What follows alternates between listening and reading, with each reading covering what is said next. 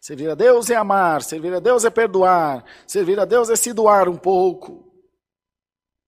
Quantos de nós tem compromisso com casa, tem compromisso com trabalho, tem compromisso com escola, tem compromisso financeiro, mas não tem compromisso com a obra de Deus?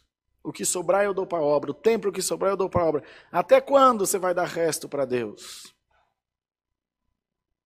Imagina se Deus te for te retribuir consoante tu tens feito a Ele. Você não estava nem vivo ouvindo essa palavra. Então a igreja de Deus precisa ser desperta.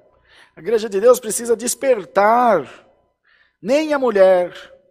Ninguém disse que ela, tava, que ela foi santa. Ninguém disse que ela não estava errada. Ela foi pega no ato, era culpada, mas Deus perdoou. E o Senhor disse: Ó, oh, está perdoado, vai e não peques mais. Assim como aquele ou aquela não tem direito de acusar, você não tem o direito de chafurdar na lama e querer que a igreja te engula.